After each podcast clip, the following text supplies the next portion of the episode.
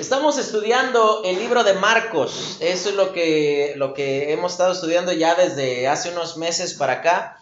Estamos estudiando el libro de Marcos y justamente el título que hemos colocado al estudio de este Evangelio es eh, Jesús en acción.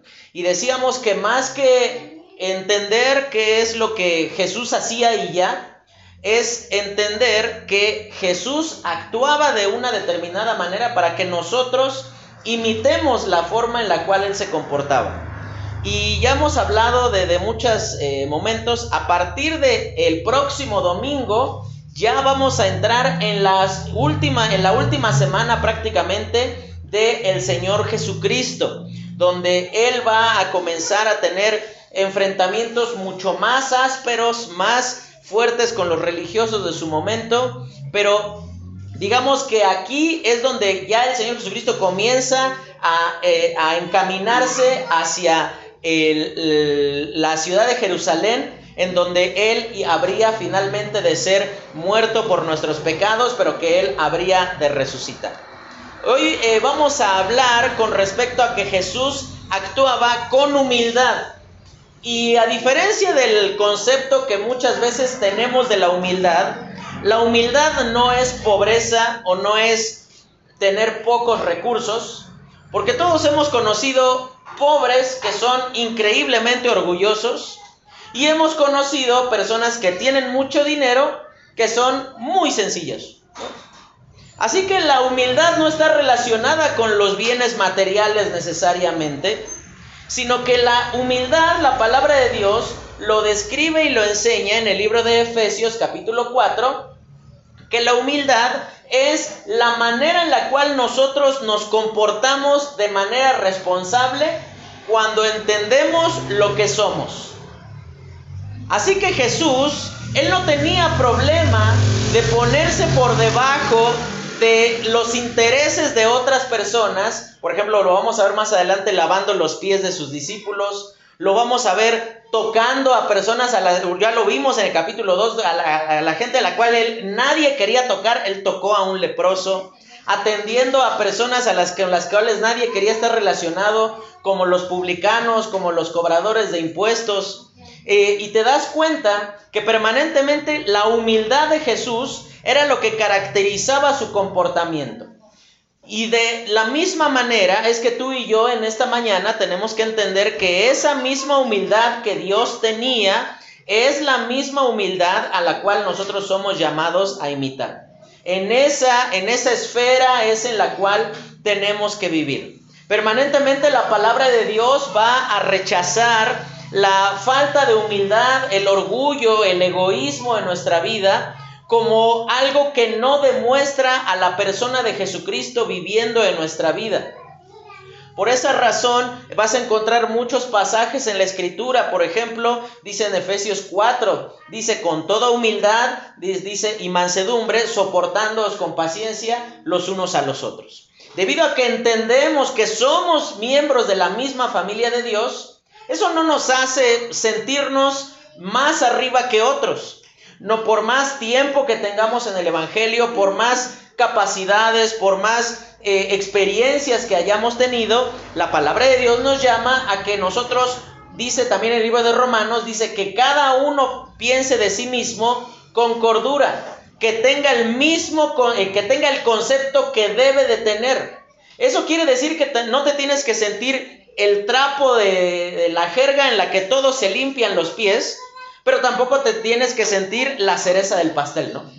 No, no, no, no, no puedes estar ni hasta por allá abajo ni hasta allá arriba. Dice que cada uno piense de sí con cordura. Eso entonces nos hace pensar que cuando no somos humildes, estamos actuando como si estuviéramos locos. Y eso es algo muy grave, porque cuando somos dominados por el orgullo, por el egoísmo en nuestra vida, vamos a tener actitudes como las que vamos a ver hoy en los discípulos que estaban viendo por sus propios intereses, por sus propios deseos y no para que la gloria de Dios fuera extendida y fuera dada a conocer.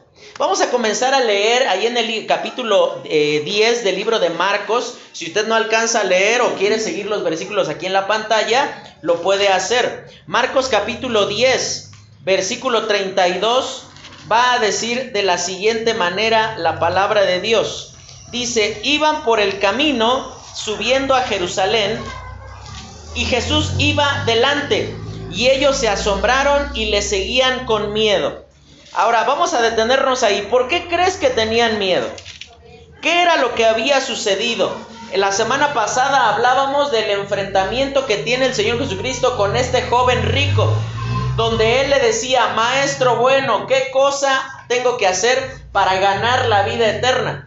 Y ahí la respuesta de Jesucristo decíamos que no es que él estaba negando ni que era bueno ni que era Dios. Estamos claros que Jesús era bueno y que era y que es Dios, no era, es Dios. Y entonces, aquí la respuesta de Jesús no es no es negando, sino es diciendo, no, es que la vida eterna no se obtiene siendo bueno. Por eso le contesta, no, nadie hay bueno, sino solamente uno, y ese es Dios. Y debido a que Él rompió todo su esquema de cómo debería de funcionar, porque así funciona la religión. ¿Cómo funciona? Hasta hay dichos, ¿no? El que obra bien, ¿qué dice? Bien le va. Nosotros decimos, soy bueno, ah, merezco el cielo. Ah, eres malo, no, seguro tú estás condenado al infierno. Pero te das cuenta que la palabra de Dios no enseña eso. La, palabra de Dios enseña que la salvación de nuestra alma es algo que se hace una sola vez y para siempre por medio de lo que Jesucristo hizo por nosotros. Él paga por nuestros pecados, nos da la seguridad de que somos hijos suyos y esa calidad de hijo nunca la perderás. Esto no significa que es un permiso para vivir en el pecado, para vivir lejos del Señor, lo que significa es que entender que hemos sido perdonados de tan grande manera nos lleva a buscar seguir a Jesús como lo vamos a ver en la última porción del el texto que vamos a estudiar hoy. Pero dice que ellos iban siguiendo a Jesús y dice que Él iba adelante. Es decir, que Él era el primero en la fila. Jesús iba hacia Jerusalén y decimos que Él sabía que iba a ser muerto en aquel lugar. Si cualquiera de nosotros supiera que por dirigirse a cierto lugar significaría que vamos a morir, nos vamos a dar un vueltón, no importa que sea de 2, 3, 5 horas de distancia, con tal de no pasar por allí. Porque la muerte es algo a lo cual tememos. Sin embargo, Jesús sabía que la muerte tenía que ser enfrentada para que tú y yo pudiésemos tener vida. Y por esa razón dice que ellos le iban siguiendo, pero dice que estaban asombrados porque Jesús iba tan tranquilo, este, avanzando y caminando. Y no es que Jesús iba caminando con esa actitud de que échenme a la muerte y yo ahorita la voy a reventar. No. Pero sí Jesús iba caminando bien decidido porque entendía que ese era el propósito de Dios. Y después dice, y le seguían con miedo, entonces volviendo a tomar a los doce aparte, les comenzó a decir las cosas que le habían de acontecer. He aquí subimos a Jerusalén y el Hijo del Hombre será entregado a los principales sacerdotes y a los escribas y le condenarán a muerte y le entregarán a los gentiles y le escarnecerán, le azotarán y escupirán en él y le matarán, más al tercer día resucitará. Y vamos a ver en esta mañana tres eh, aspectos en los cuales, o tres razones en las, por las cuales Jesús actuaba con humildad. La primera es que Jesús actuaba con humildad muriendo por nuestros pecados. Y no hay mayor muestra de humildad que alguien decide pagar el precio de algo que no rompió. Alguien que decide cargar con la culpa de algo que no hizo. Y eso es justamente lo que Jesús hizo. La humildad era lo que iba a cumplir el plan de Dios. Jesús sabía que ese sufrimiento se acercaba, pero él deseaba que el plan de Dios se cumpliera por sobre todas las cosas. Él tenía un compromiso con que la voluntad de Dios se cumpliera en él y a través de él. Y la palabra de Dios en muchos lugares nos muestra que el sacrificio de Cristo era algo que no podía esquivarse en la historia de la humanidad. Por ejemplo, dice en el libro de Primera de Pedro capítulo 1, dice que Cristo había sido destinado para morir por nuestros pecados, dice, antes de la fundación del mundo. Podríamos decirlo de la siguiente manera entonces, que antes de que Dios dijera sea la luz, cuando creó todas las cosas, Él dijo sea la cruz. Antes de que pudiese existir todo lo que tú y yo hoy vemos, Dios ya había determinado que su Hijo habría de morir por nuestros pecados para poder darnos vida eterna. Y eso entonces nos lleva a considerar que esa es la razón por la cual Jesús iba hasta delante del grupo y él iba bien decidido. Él no iba así como, como le hacía el chavo, ¿no? Que sí voy, no, sí lo hago, sí, sí voy. No, sino que tú te das cuenta que Jesús iba decidido, caminando firme hacia adelante. De hecho, en el libro de Lucas ocupa una frase muy interesante donde dice que Jesús afirmó su rostro para ir a Jerusalén. Eso significa que Jesús entendía que el momento había llegado, que no podía eh, ir postergando las cosas. Y eso entonces nos enseña una, una cuestión bastante práctica para tu vida y para la mía. Jesús sabía que había un momento para hacer las cosas y no nada más las iba pateando para adelante. Te pongo un ejemplo tan sencillo. ¿Cuántos años lleva en tu casa esa cuestión agarrada con un alambre y lleva años tú diciendo, el próximo sábado lo voy a arreglar. Y llevas, pero los años diciendo, lo voy a arreglar, lo voy a arreglar, lo voy a arreglar, y nomás no, no lo arreglas. Mira, yo, y, no lo digo esto con el afán de, de, quemar a mi papá, yo entiendo que él decidía o comprar el vidrio o darnos de comer, lo, lo entiendo claramente, ¿no? Pero sabes que yo crecí el vidrio del cuarto donde yo, donde yo me quedaba, donde yo estaba, cuando llegamos a esa casa, cuando la primerita vez que cerramos la ventana, ¡pra! se le rompió una esquinita. ¿Y sabes qué fue lo que, lo que hicieron mis papás? Le pusieron un plastiquito con Durex y todo. ¿Sabes cuántos años viví allí yo? Como 12 años viví en esa casa y los 12 años vi ese vidrio con ese plástico con, con Durex. Y cada que se le acababa el pegamento o que el sol quemaba la cinta, en lugar de decir, no, pues tenemos que comprar el vidrio, y, me incluyo porque ya después yo trabajaba, yo podía comprar ese vidrio, pero ¿sabes qué era lo que yo hacía? Ah, no, pues le ponemos cinta, ya, pues, ya quedó. Hermano, ¿sabes qué nos enseña Jesús? Cuando Él va caminando hacia la ciudad de Jerusalén, sabiendo lo que se viene sobre Él, que las cosas se tienen que hacer en el tiempo que se tienen que hacer. Así, hermano, que tú, tienes que ser responsable. Tienes que ser responsable de las cosas que Dios ha puesto bajo tu cuidado. Sí, o, sea, hay, hay, cosas que eh, yo todo el tiempo, mi Chevy me recuerda mis pecados del pasado, ¿no? Porque lo veo eh, lleno de tierra y digo, ah, no, está haciendo un montón de sol, lo, lo voy a lavar al rato que, que baje un poquito el sol. Y bajó el sol y yo digo que ah, ya mañana lo lavo. Y ya después es un mugrero ese pobre carro. Y sabes, las cosas hay que hacerlas en el momento que se deben de hacer. Así que eso es algo que tú tienes que entender que como Jesús actuaba, Él no pateaba las cosas para adelante. Tiene un nombre raro eso, se llama procrastinar, que significa dejar todo para luego, para luego, para luego, para luego, para luego. Y a lo mejor tú tienes problemas con alguno de tus familiares, con alguna persona que preferiste dejarte de hablar, preferiste no volverlo a visitar en lugar de ir y solucionar ese asunto que no arreglaste. Así que el Señor Jesucristo, tú te das cuenta que Él no dijo, no, déjenlo, yo ya no le voy a hablar a los fariseos. Es más, aquí me voy a quedar afuera de Jerusalén. ¿Me quieren matar? Vengan por mí. No, tú te das cuenta que Él toma una actitud de decir, esto es lo que Dios quiere que yo haga y lo voy a hacer en el momento que se debe de hacer. Sabes, la humildad nos lleva a querer cumplir siempre nuestra misión dentro de la voluntad de Dios. Cuando Jesús estaba ahí entendiendo. Y fíjate, él sabía todo lo que va a hacer y hace una descripción de las cosas que van a suceder. Dice ahí en el versículo 34, eh, dice, y le escarnecerán, le azotarán y escupirán en él y le matarán. O sea, ¿a quién le gusta que le hagan esas cosas? A nadie, evidentemente. Pero Jesús sabía que él era parte esencial dentro de la voluntad de su padre, de tal manera que él decía, yo no puedo quedarme aquí en mi lugar. Así que, hermanos, si tú reconoces que, quieres vivir de una manera imitando a los, eh, los pasos del Señor Jesucristo, tú deberás de comenzar a ser humilde. Deberás de bajarte de, tu silla de importancia en la cual tú y yo nos hemos subido, en la cual pensamos que somos demasiado importantes para ocuparnos de ciertas cosas y tendrás que involucrarte en lo que Dios quiere que tú hagas.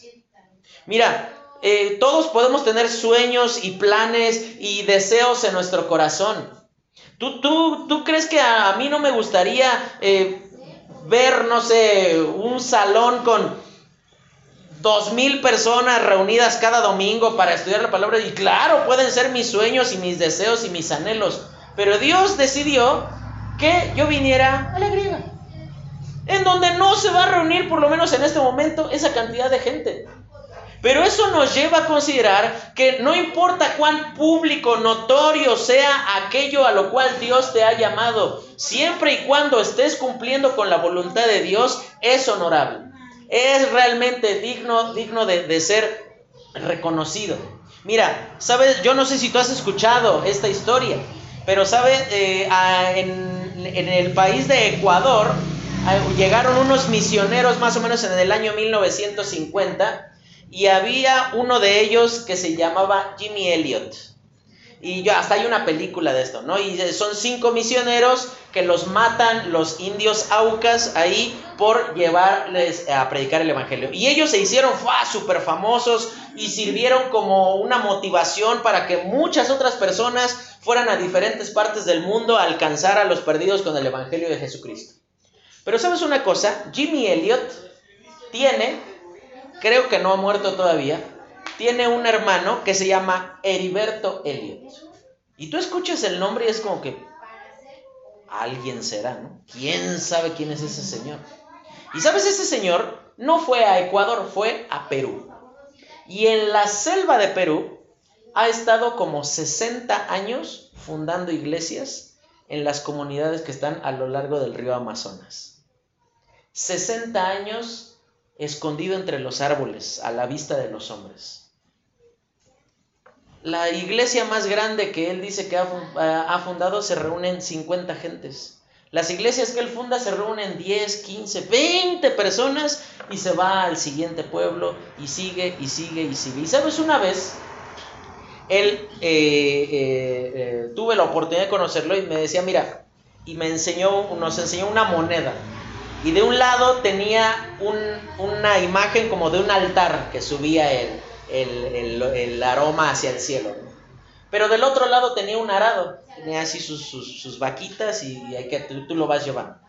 Y le dice, mira, Dios decidió que a mi hermano le cayera la cara del altar.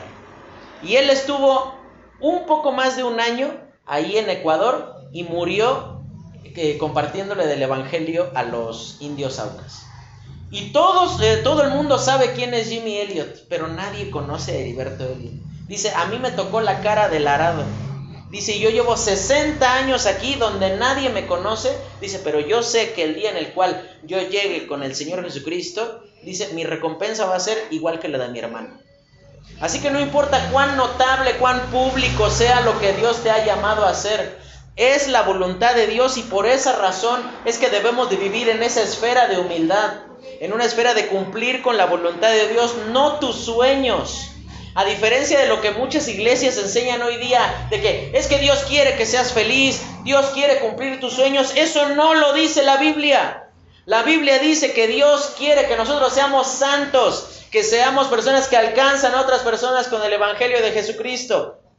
Tus sueños y los míos de nada sirven, de nada importan. Y por esa razón es que fíjate lo que va a suceder. Versículo 35. Entonces Jacob y Juan, hijos de Zebedeo, se le acercaron diciendo, Maestro, querríamos que nos hagas lo que pidiéramos. Y él les dijo, ¿qué queréis que os haga? Ellos le dijeron, concédenos que en tu gloria nos sentemos el uno a tu derecha y el otro a tu izquierda. Y vamos a ver aquí la segunda razón por la cual Jesús actuaba con humildad. Y decimos esto porque él se hacía siervo de todos. Y vamos a ver allí que lo opuesto a ser un siervo es ser egoísta. Aquí Juan y Jacobo tenían una idea equivocada de cómo funcionaba el reino de Dios. Ellos dijeron, pues antes de que se nos muera, que nos, que nos eh, apalabremos con Jesucristo para que cuando estemos en su reino, uno a su derecha y el otro a su izquierda. Y yo creo que ellos dijeron, del lado que tú quieras, Señor. No, no me voy a poner tan, tan pretencioso. Yo a la derecha, Juan, y yo a la izquierda, este, Jacobo. No, del lado que tú quieras. O sea, es más, si quieres un poquito, un escaloncito abajo de ti, pero no hay problema. ¿Sabes? Ellos no sabían cómo funcionaba el reino de Dios. Ellos pensaban que debido a que habían seguido ya por eh, algunos años a Jesús, ellos habían ganado el derecho de exigir reconocimiento para sí mismos. Y es sumamente natural, es muy humano que queremos que nuestro trabajo, que queremos que nuestra persona eh, sea reconocido. Queremos que todo, que, que develen la placa y diga, ah, ahí Carlos Ortiz Tejeda, eh, gracias a él esto se ha logrado. Pero sabes que no.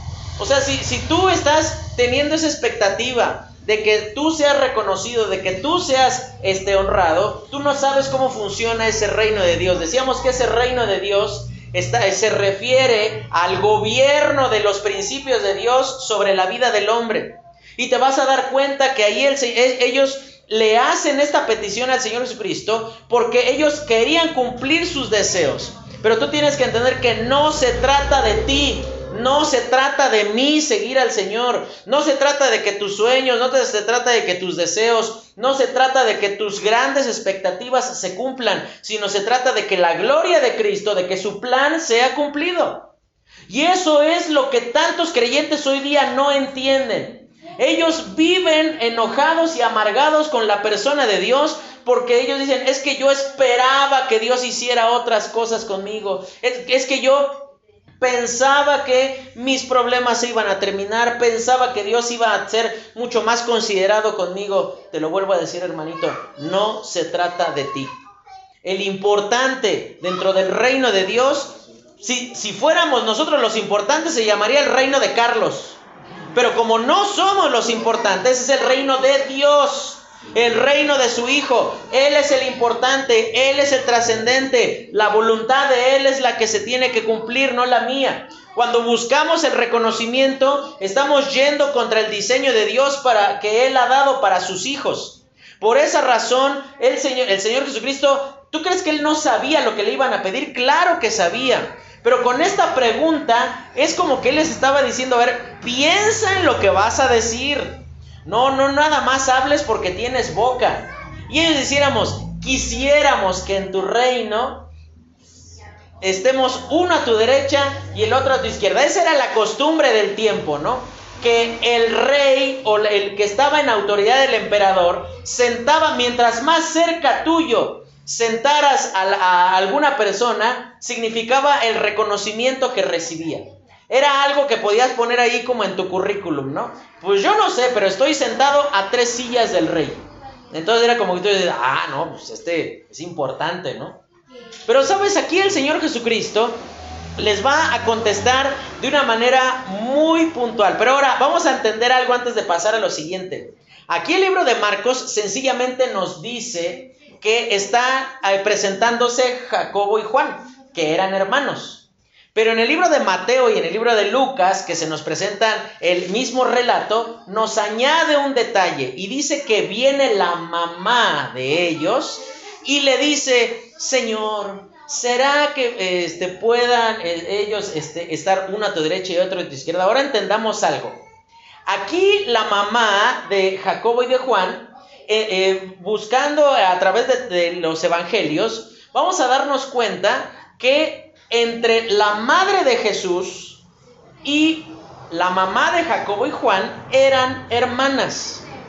Eso significa que Jacobo y Juan eran primos con Jesús.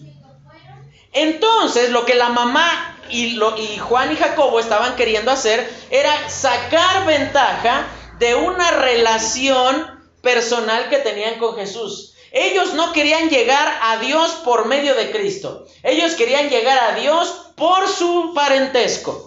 Y mira, puede ser que tú estés confiando en tus experiencias, en tus años en el Señor, que estés confiando en que en tu entendimiento de algunas cosas de la palabra de Dios, pero mientras no sigas yendo a buscar a Dios a través de Jesucristo, estás buscando de la manera equivocada. No hay forma, el mismo Señor Jesucristo dijo, nadie viene al Padre si no es a través de mí. No hay manera. Y sabes, esto, esta mujer y estos hombres estaban pensando que su parentesco era una forma medio de presionar ligeramente a Jesús como para decir, pues, no tía, ¿cómo crees? O sea, como que nos sentimos así como medio obligados de que, pues sí, pues tú tía me cuidaste de chiquito y ahora te voy a decir que no. No, y fíjate la respuesta que el Señor Jesucristo les da. Entonces Jesús les dijo, no sabéis lo que pedís. La palabra saber aquí no da la idea de entender qué es lo que pasa, sino da la idea de dimensionar todo lo que implica lo que estoy pidiendo. Aquí fíjate la pregunta, ¿podéis beber del vaso que yo bebo o ser bautizados con el bautismo que yo soy bautizado? Ellos, dijeron encima, fíjate, estaban tan atentos de sí mismos Fíjate, lo primero que les salió de la bocota fue lo que contestaron. Ni siquiera pensaron un momento. Dice, ellos dijeron, podemos. Jesús les dijo, a la verdad del vaso que yo bebo beberéis. Y, del, y con el bautismo con que yo soy bautizado seréis bautizados. Pero el sentaros a mi derecha y a mi izquierda no es mío darlo, sino para aquellos para quienes está preparado. Ahora, fíjate cómo el problema del egoísmo es que la copa o el vaso que se menciona ahí o el bautismo son una señal del sufrimiento del Señor Jesucristo. Siempre ese vaso que, eh, eh, que, se menciona allí, ¿recuerdan las palabras del Señor Jesucristo cuando estaba orando ahí en el huerto de Getsemaní? ¿Qué le dice Jesús a su Padre? Le dice, Padre, si es posible, pase de mí esta qué? Esta copa. Y siempre la copa va a ser un símbolo de juicio.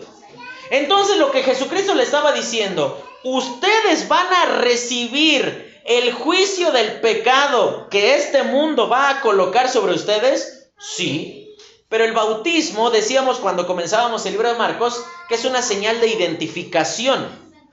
Entonces lo que el Señor Jesucristo les está diciendo prácticamente es, ustedes sí, se van a identificar con, con mis sufrimientos. No van a sufrir ustedes lo que yo no alcance a sufrir. No, de ninguna manera estamos diciendo eso. Lo que estamos diciendo es que Jesús les está diciendo, ustedes no pueden esperar un trato diferente al que yo voy a recibir. Y eso es algo que tú tienes que entender. No puedes esperar que este mundo sin Cristo te trate de una manera como si tuvieran a Cristo. Así que tú, tú deja de, estar doliéndote y quebrantándote porque es que me, maltratan y, y, se burlan de mí por causa del Evangelio. ¿Y qué esperabas si así trataron a Jesucristo?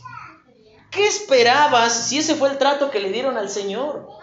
Ahora, el Señor Jesucristo les dice, ustedes no saben lo que piden. Usted, y, fíjate la respuesta, pueden beber del mismo vaso y pueden eh, pasar del mismo bautismo y ellos inmediatamente dicen, podemos. ¿Sabes? El egoísmo nos hace pensar, fíjate, que todo lo merecemos y que todo lo podemos, pero fíjate ahí dice, sin Cristo. Nos hace pensar que somos dignos de, de todo el reconocimiento porque, pues es que hermano, yo estoy viniendo bien fiel a la iglesia, ¿eh? Dios tendría que ponerse a mano entonces conmigo. Porque no cualquiera viene todos los domingos a la iglesia. Mira, yo te he contado y aprovecho que está aquí mi papá presente para contarte que yo agradezco permanentemente a Dios que mi papá, pudiendo tomar como pretexto cuando éramos chicos la escasez económica para no llevarnos a la iglesia, nos llevaba a la iglesia, a una iglesia donde nos enseñaban la Biblia y no nada más eso, sino un, este, teníamos que ir bien, bien, bien lejos. ¿Se hace cuenta? Es una distancia como de, de aquí al pueblito, más o menos. Pero en aquel tiempo, el camión, me acuerdo, pasaba, teníamos que ir caminando, yo creo, como de aquí al crucero. teníamos que cambiar, porque no había transporte en donde vivíamos. Er, éramos de los primeros que íbamos llegando ahí a, la unidad habitacional donde yo crecí. Y entonces teníamos que caminar y nos subíamos al camión y llegábamos y de ahí teníamos que caminar otro cacho. y encima mi papá tenía que estar a las 8 de la mañana. Tenía que estar allí porque él estaba en el grupo de alabanza. Pero ¿sabes una cosa? Yo quiero pensar que mi papá hizo todo eso, no para que un día llegara y dijera, pues yo no sé cómo le vas a hacer, Señor, pero pues yo me he levantado bien temprano para llevar a mis hijos a la iglesia. ¿eh? Yo me he desgastado, he puesto de mi dinero para traer a toda mi familia a la iglesia. Pudiendo quedarme a ver el fútbol, porque en ese tiempo mi papá igual le va a las chivas y, y las chivas jugaban a las 12 del día, pudiendo quedarse a ver el partido, y pudiendo nosotros tener una vida alejada del Señor, mi papá sí pudo dejar muchas cosas, pero si algo no dejó fue de llevarnos a la iglesia. Así que tú tienes que entender que el egoísmo nos hace pensar que debido a lo que nosotros hemos hecho, todo lo podemos y que todo lo merecemos. Pero sabes una cosa, hermanito, todo lo que tú y yo merecemos, ¿sabes qué es? El infierno. Eso es lo único que merecemos. Porque eso es lo que la palabra de Dios enseña. Todo lo demás lo hemos recibido por estar en Cristo. Por su gracia, por su misericordia, no porque lo ganamos. Pero estos tipos, ¿qué pensaban? Ah, yo ya llevo tres años con Jesús, me lo gané, me lo merezco. Y además, y yo creo que aquí el más enojado fue Pedro, porque ¿te recuerdas quién estuvo en el monte de la transfiguración? Pedro, Jacobo y Juan le ganaron la movida, porque fíjate lo que va a suceder aquí, versículo 41. Cuando lo oyeron los diez, comenzaron a enojarse contra Jacobo y Juan. Mas Jesús llamándolos les dijo, sabéis que los que son tenidos por gobernantes de las naciones se enseñorean de ellas y sus grandes ejercen sobre ellas potestad, pero no será así entre vosotros, sino que el que quiera hacerse grande entre vosotros será vuestro servidor. Ahora, aclaro, ese versículo 43 no es como una maldición para el orgulloso, sino es como el camino que Dios establece para el humilde para hacerse grande. Él está diciendo, no, no, no estoy diciendo que, ah, quiere ser grande, órale, vamos a humillarlo para que se le quite. No, sino lo que Jesús está diciendo, el que de ustedes sea siervo de todos, ese de veras es grande, ese de veras es trascendente. Y vamos a ver allí que tienes que destruir el egoísmo a tiempo. Una vez escuché la siguiente frase que decía, mata el pecado a tiempo o el pecado a ti en su tiempo te matará. Mata el pecado a tiempo o el pecado en su tiempo te matará.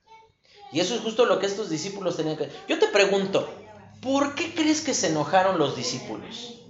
No, qué falta de principios y voy a creer, nosotros tenemos que estar enfocados en que el reino y la gloria de Jesucristo sea este, extendida. No, porque les ganaron, porque les madrugaron ahí Juan y Jacobo, porque se aprovecharon de que su eh, porque era la, tía de Jesús y por esa razón él, él este, eh, ellos les ganaron la petición, pero los discípulos tenían la misma petición cada uno de ellos. Y cada uno podría presentar sus argumentos.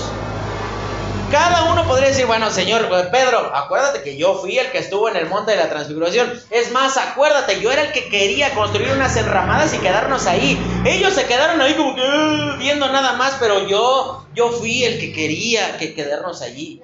A lo mejor eh, Mateo habrá dicho, bueno, señor, yo creo que tú necesitas a alguien capacitado para administrar tu reino. ¿eh? Entonces, pues aquí estoy yo este, bien dispuesto, ¿no? ¿Sabes una cosa? No podemos vivir bajo los principios del mundo porque no son los de Dios y su palabra. Aquí el Señor Jesucristo les dice, saben que los gobernantes del mundo, y ocupa una palabra allí muy interesante, porque dice allí en el versículo 42, son tenidos por gobernantes de las naciones, los que son tenidos por gobernantes de las naciones, se enseñorean de ellas. La palabra enseñorear que ocupa aquí el eh, eh, Marcos da la idea de alguien que pisotea. No nada más da la idea de alguien que está en autoridad, sino cuál es la actitud, lamentablemente, muchas veces de la autoridad para con nosotros. Tan simple. No digo aquí en el Marqués, en cualquier lado. Tú vas, por ejemplo, al Seguro Social. Dios te libre de tener que hacer un trámite de Seguro Social porque es, te mueres y sigues esperando tu turno en la fila, ¿no? Pero tú vas y te, te reciben tus papeles así como, ah, sí, ah, ah ay, déjelo, sí, sí, este, sí, sí ahorita, este.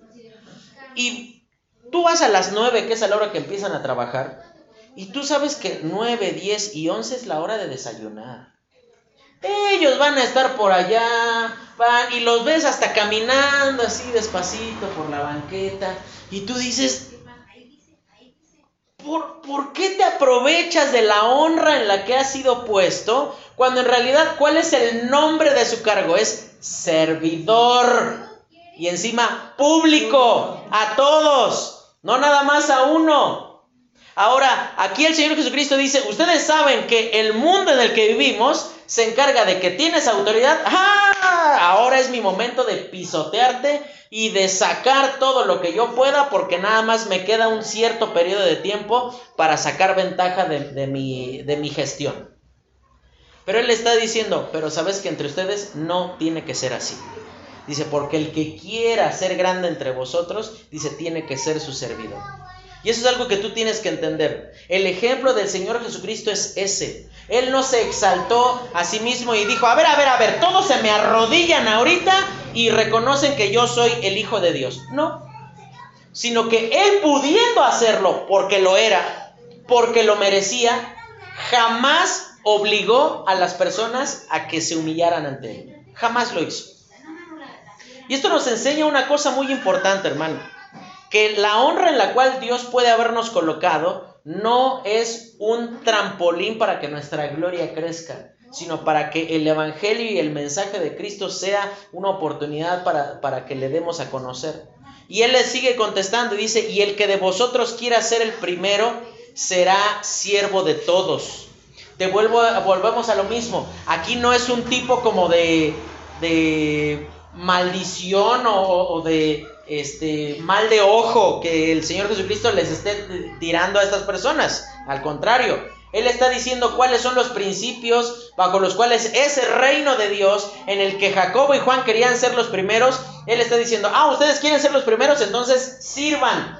No esperen ser servidos. Y les dice la razón, porque el Hijo del Hombre no vino para ser servido, sino para servir y para dar su vida en rescate por muchos. Ahora, Aquí tenemos que entender que hay que servir hasta las últimas consecuencias. Aquí el Señor Jesucristo dice, el Hijo del Hombre no vino para ser servido, sino para servir. Es decir, Él no pensaba que Él merecía las atenciones. Aunque tenía todos los argumentos para tener el reconocimiento, Él entiende que Dios era el que tenía que ser glorificado a través de Él. Dice, la verdadera grandeza está en servir a los demás y eso es lo que Cristo hizo por nosotros. Si tú todo el tiempo estás pensando, ¿y yo qué gano? ¿Y yo qué, y yo qué voy a tener con esto que estoy haciendo? Tú no estás funcionando bajo los principios de Dios. La muestra máxima del servicio de Cristo por nosotros fue pagar el rescate de nuestras almas del infierno. Fíjate lo que dice ahí al final del versículo 45. Y para dar su vida, y ocupa una palabra increíble ahí, dice, en rescate por muchos. Por un lado es asombroso este versículo, pero por otro lado es desgarrador. Porque cuando dice aquí que el rescate es dado por muchos, significa que hay muchos que no van a aceptar ese rescate que van a haber muchos que van a despreciar ese pago que ya ha sido hecho por sus pecados. ¿Sabes? De ninguna manera estoy diciendo que es lo mismo. Pero hace más o menos unos 16 años fue todo el problema este con la que eh, liquidaron la Comisión Federal de Electricidad. ¿No? Y de parte del gobierno se emitió un edicto donde decía, tienes de esta fecha a esta para aceptar la liquidación económica que el gobierno te, ofrece. Y sabes que hubieron muchas personas que dijeron, sale, de volada, porque era una lanototototota la que le estaban dando a esos trabajadores. Pero sabes que hubieron muchos que se aferraron a decir, no, es que me tienen que volver a reinstalar en mi trabajo y aparte me tienen que pagar. Entonces, no, o sea, no se puede. O te reinstalan o te pagan, pero las dos no se pueden. Y ellos se aferraron, se aferraron, se aferraron, se aferraron. Y tiene aproximadamente cinco años que el plazo termina. Y sabes que hubieron muchas personas que se quedaron con las manos vacías. Porque decidieron no recibir lo que ya estaba pagado. Porque efectivamente se creó una cuenta del gobierno para decir, con ese dinero se le va a pagar a los trabajadores. Y hubo un excedente. Y ese excedente nunca se pagó. Lo triste que aquí dice que el Hijo del Hombre vino para eh, dar su vida en rescate por muchos, significará que muchas personas decidirán seguir pagando sus pecados según ellos por sí mismos. Pero sabes, aquí la palabra de Dios nos enseña que es única y exclusivamente por medio de Jesucristo que esto habrá de suceder. Él vino a, pagar el precio por nuestros pecados y, es lo que la palabra de Dios permanentemente nos enseña, que es única y exclusivamente a través de Jesucristo que tú y yo podemos tener vida eterna. Así que si tú en esta mañana no has creído en Cristo, tú no tienes en claro qué va a pasar contigo después de que tú mueras, este es el día en el cual tú tienes que venir en arrepentimiento y fe al Señor. No mañana, porque no sabes si va a haber mañana. No al rato, porque tampoco sabes si va a haber un al rato. Es ahorita, porque en este momento es cuando tú tienes que arrepentirte de tu pecado. Y fíjate qué es lo que sucede después. Entonces vinieron a Jericó. ¿Te acuerdas que venían de camino? Llegaron a Jericó. Dice, al salir de Jericó, él y sus discípulos y una gran multitud, Bartimeo el ciego, hijo de Timeo, estaba sentado junto al camino mendigando. Y oyendo que era Jesús Nazareno, comenzó a dar voces y a decir, Jesús, hijo de David, ten misericordia de mí. Y muchos le reprendían para que callase, pero él clamaba mucho más, Hijo de David, ten misericordia de mí. Un detalle aquí importante que nos hace pensar en qué es lo que va a suceder más adelante cuando el Señor Jesucristo le pregunta, ¿qué es lo que quieres que te haga? Él le va a decir que recobre la vista, o sea, eso quiere decir que veía antes, perdió la vista después. Pero cuando aquí se nos dice su nombre primero, ¿quién, quién sabe el nombre de de, los vagabundos que andan por la calle? Nadie. Pero para que el nombre de este hombre eh, fuera conocido y para que aparte se sepa quién es su padre, porque aquí se nos dice que es hijo de Timeo, se nos hace pensar que Bartimeo probablemente venía de una familia de muy buenos recursos. Pero debido a, su enfermedad, debido a que había perdido la vista, él entonces llega a un punto donde tiene eh, que, venir y pedir misericordia. En tercer lugar, tenemos que ver que Jesús actuaba con humildad atendiendo al despreciado. Y vamos a ver primero la petición de ese despreciado. Y viste, la humildad nos hace entender que lo único que podemos pedir de Dios es misericordia. Decíamos que muy probablemente Bartimeo era alguien de recursos en su pasado. Aquí no lo vemos llegar y decir, oye Jesús, pues acuerda de todos los sacrificios que yo cuando tenía lana llevaba al templo, ¿no? O sea, acuérdate de todo lo bueno que yo hice por ti. Pero sin, embargo tú te das cuenta que Él primero le dice, ten misericordia de mí. La misericordia existe cuando hay miseria, cuando hay carencia de todo. Y por esa razón es que le pide misericordia para su vida. Y por esa razón, cuando eh, Bartimeo le dice Jesús, hijo de David, él estaba reconociendo que Cristo era el rey prometido. En pocas palabras, él estaba diciendo, tú eres el Mesías. Tú eres el rey que hemos estado esperando por años. Tú eres en quien necesitamos poner nuestra confianza.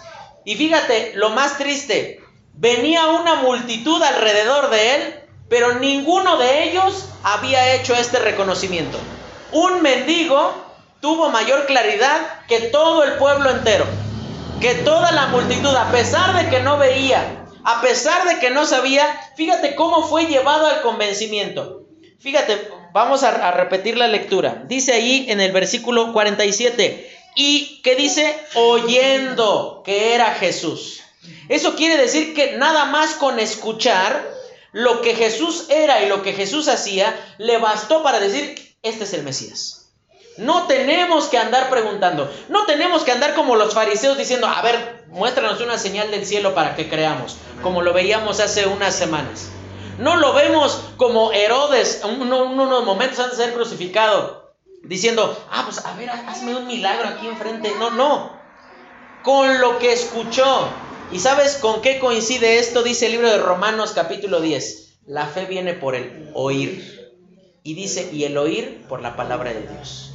Eso quiere decir que con escuchar es que somos llevados a la fe, que no podemos poner nosotros mismos en Jesucristo si no somos llevados a ella.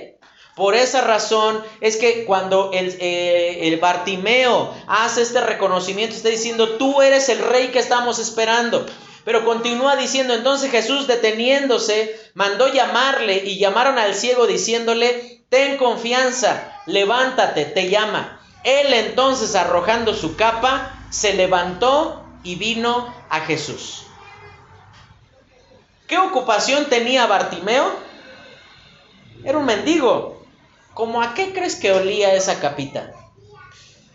Olía todo menos a rico, ¿verdad? ¿Y tú crees que tenía grandes posesiones este, el ciego? Seguramente esta capa era lo único que tenía. Ahora vamos a ver cuál es el proceder de ese despreciado. La confianza en Jesús nos lleva a ser insistentes, porque viste que le decían, eh, cállese, que está ahí interrumpiendo al maestro, pero dice que él más le decían que se callara, más clamaba. Y, por y probablemente esa es la razón por la cual no recibimos lo que tanto esperamos, porque no somos insistentes. ¿Y sabes por qué no somos insistentes? Porque no confiamos. Y eso es tristemente la, característica de, de nuestra vida. No somos insistentes porque decimos, bueno, yo ya te lo pedí. Y sabes que detrás de esa falta de insistencia que hay, una sola cosa, simple y llano orgullo. ¿A poco no te pasa que tú le pides a una persona, oye, ¿será que me puedes este, ayudar con esto? Sí, sí, sí, ahorita. Y de tanto que te va echando para después, para después, ahora dices, no, ahora ya no quiero nada. Es cuando yo te lo estoy pidiendo, no cuando tú me lo quieras dar. Ahora, y ese es el puro capricho. ¿Y sabes el capricho qué es lo que lo motiva? El orgullo. Y probablemente por eso es que hemos dejado de pedir cosas al Señor, porque decimos, a ver, yo ya te pedí varias veces y no me contestas. Entonces, como, ¿por qué tengo que seguir duro y duro y duro y duro si no me quieres contestar? Te vuelvo a decir, eso es puro orgullo, hermano. Y es algo que tiene que ser dejado de lado de tu vida. Pero Bartimeo, él entendía que no podía confiar en otra cosa más. Él estaba siendo insistente como lo hizo. Y entonces, ¿qué fue lo que hizo después? Abandonó todo aquello en lo cual él podría llevarse a confiar. Cuando lo manda a llamar, Jesús no dice, díganle que venga para que lo sane. No, él nada más dijo, díganle que venga. ¿Por qué dejó la capa? ¿Quién te aseguraba que te iban a sanar? ¿Quién te aseguraba que Jesús iba a responder a lo que tú necesitabas? Es más, ¿quién te aseguraba que le ibas a poder encontrar después? Era ciego, no lo iba a poder encontrar por ahí entre toda la multitud. Esa única fuente de confianza, a lo mejor tú dirás, ah, bueno, pero era una capa mugrosa y maloliente. Bueno, ¿sabes una cosa, hermanito? Todos tenemos nuestra capita. Todos tenemos nuestra pequeña fuente de confianza en la cual decimos, bueno, o sea, sí confío en el Señor, pero para eso tengo mi trabajo, para sustentarme y proveerme de todo lo que necesito. O sea, sí confío en el Señor y, yo sé que Dios me puede ayudar a guiar y formar a mis hijos, pero pues mejor sigo escuchando este, ahí eh, las recomendaciones que eh, Samira la vidente tiene para darme de cómo enseñarle a los hijos, ¿no? O sea, sí confío en el Señor que Él me puede ayudar a llevar un buen matrimonio, pero este, pues, eh, yo, yo creo que, pues siendo, no estoy diciendo que no lo tienes que hacer, hermano, síguelo siendo. Creo que, pues siendo detallista con mi esposa y esto, pues no hace tanta falta lo del Señor. Todos tenemos nuestra capita. Y sabes, tiene las mismas características. Es maloliente. ¿Y sabes por qué es maloliente? Porque viene de ti y de mí. Porque viene de mis recursos, viene de mi esfuerzo, viene de mis capacidades, pero no descansa en lo que el Señor está haciendo. Tienes tú y yo que tenemos que imitar este ejemplo de este ciego donde él abandonó todo en lo cual él podía estar confiando para decir, en Jesús está todo lo que yo necesito. Y voy a insistir, insistir e insistir e insistir hasta que el Señor me escuche. Y yo no sé qué es lo que el Señor Jesús va a hacer conmigo. Pero este, este hombre entendía que la respuesta de Jesús era mejor que la capa en la, que, en la cual él podía estar confiando. Como quiera que estés, ciego, cojo, manco, rico, pobre, sano, enfermo, como quiera que estés, ven a Jesús. Porque eso es lo que eh, tu alma necesita. Tu alma no necesita que digamos, a ver, pasen los que están enfermos y vamos a imponerle las manos y tú como que te tiras y le haces al cuento y dices, ah, recibí el Espíritu Santo. No. ¿Sabes qué es lo que necesitamos? Necesitamos que la palabra de Dios hable a nuestra vida porque Dice la palabra de Dios, la ley de Jehová es perfecta que convierte el alma. Eso es lo que tú necesitas, ser transformado, ser convertido por la palabra de Dios. No necesitas milagros. Dios los puede hacer, claro. Dios tiene el poder para hacerlos, por supuesto que sí, pero no son operados por medio de un fulano ahí que eh, casualmente todos prosperan, eh, este, todos creen en la prosperidad, pero el único que prospera es Él, ¿no? El único que trae un camionetón de aquellos es Él y todos los demás seguimos ahí ofrendando para que un día nos toquen la fila, ¿no? ¿Sabes una cosa? Como quiera que estés, ven a Cristo, hermano. Eso es lo que tu alma necesita. Necesitas consuelo, ven a Cristo. Necesitas dirección, ven a Cristo. Necesitas paz, ven a Cristo. Lo que tú necesites está en Jesucristo. En Cristo y solamente en Jesucristo. Eso es lo que tu alma necesita. Ven a Cristo en arrepentimiento y fe como este hombre lo hizo. Como este hombre dijo, esto no lo necesito porque esto depende de mí, esto lo gané yo. Ahora, Dice, versículo 51, respondiendo Jesús le dijo, ¿qué quieres que te haga? Y el ciego le dijo, maestro, que recobre la vista. Y Jesús le dijo, perdón, vete, tu fe te ha salvado.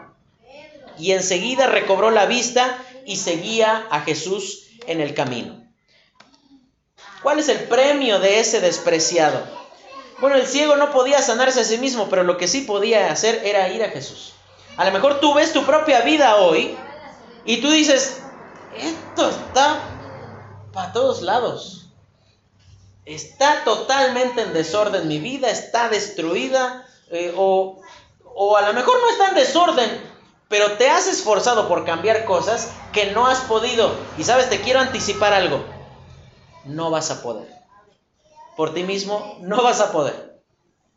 Porque sabes, dice la palabra de Dios, separados de mí nada podéis hacer. Y por esa razón es que el ciego lo único que podía hacer era ir a Jesús. Pero yo quiero llamarte atención, versículo 51, la respuesta de Bartimeo. Le dice, ¿qué quieres que te haga? Y el ciego le dijo, maestro. Y sabes que esa palabra maestro es increíble porque transmite la idea no nada más de alguien que enseña, sino alguien que tiene la verdad.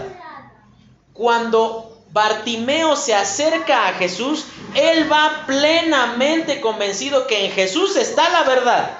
Él no va diciendo, pues a ver, dime como de qué se trata y yo medio lo analizo y veo.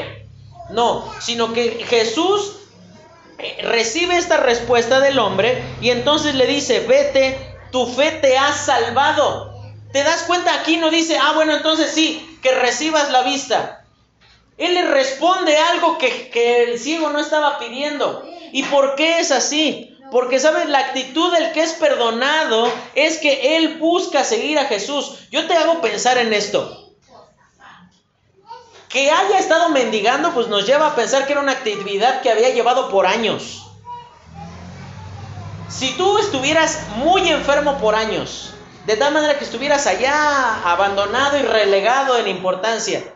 ¿No quisieras luego, luego, después de ser sanado, ir a ver a tu familia? ¿No quisieras decir, ah, bueno, pues ahora ya puedo trabajar, ya, ya no tengo que andar mendigando? Claro que lo haríamos. Pero ¿qué hace este hombre? Jesús le dice, vete. Pero este hombre no se va. Este hombre dice, yo tengo que seguir a Jesús.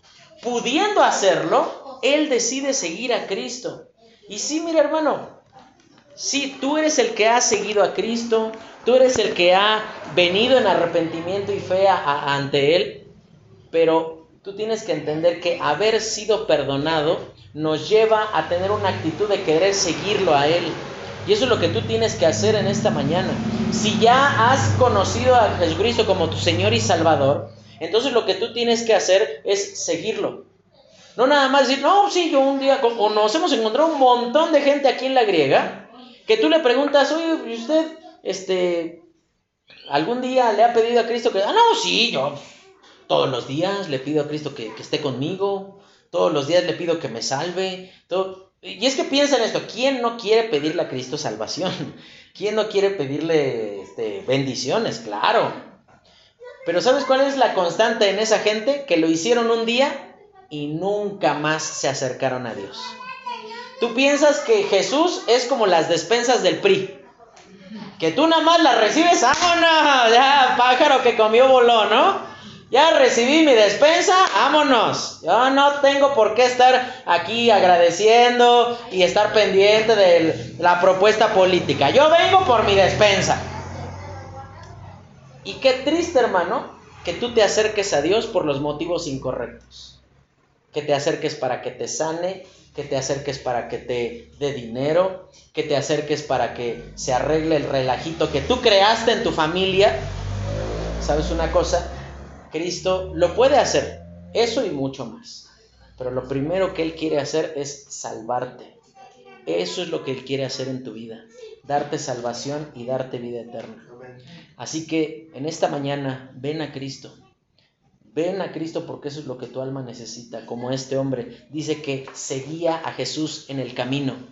¿En cuál camino? Pues no sabía a dónde iba. Piensa en esto. Bartimeo estaba en Jericó. ¿A dónde iba Jesús? A Jerusalén. Él iba a irse para otra ciudad y él estaba dispuesto a seguir a Jesús a donde quiera que él fuera. Porque en Jesús estaba lo que su alma necesita. Quiera Dios que tú en esta mañana tú puedas entender que en Jesús está todo lo que tu alma necesita y que vengas a Él, que lo sigas a Él, pero que, voy a decir algo raro, que lo sigas siguiendo. No nada más que lo sigas un ratito, sino que vengas detrás de Él permanentemente. Que sea un comienzo de venir detrás de Cristo, que conozcas por medio de la iglesia, por medio de su palabra, lo que Él quiere hacer en tu vida. Vamos a orar y terminamos. Señor, te agradecemos porque tú nos hablas por medio de tu palabra. Señor, te queremos pedir que de acuerdo a tu propósito para con nuestra vida, seas tú ayudándonos a entender lo que tú quieres hacer en nosotros, Señor. Permítenos, Dios, por tu pura gracia y tu misericordia, ser enseñados a vivir de una manera que te honre a ti. Todo esto, Señor, te lo agradecemos en el nombre de tu Hijo Cristo Jesús. Amén.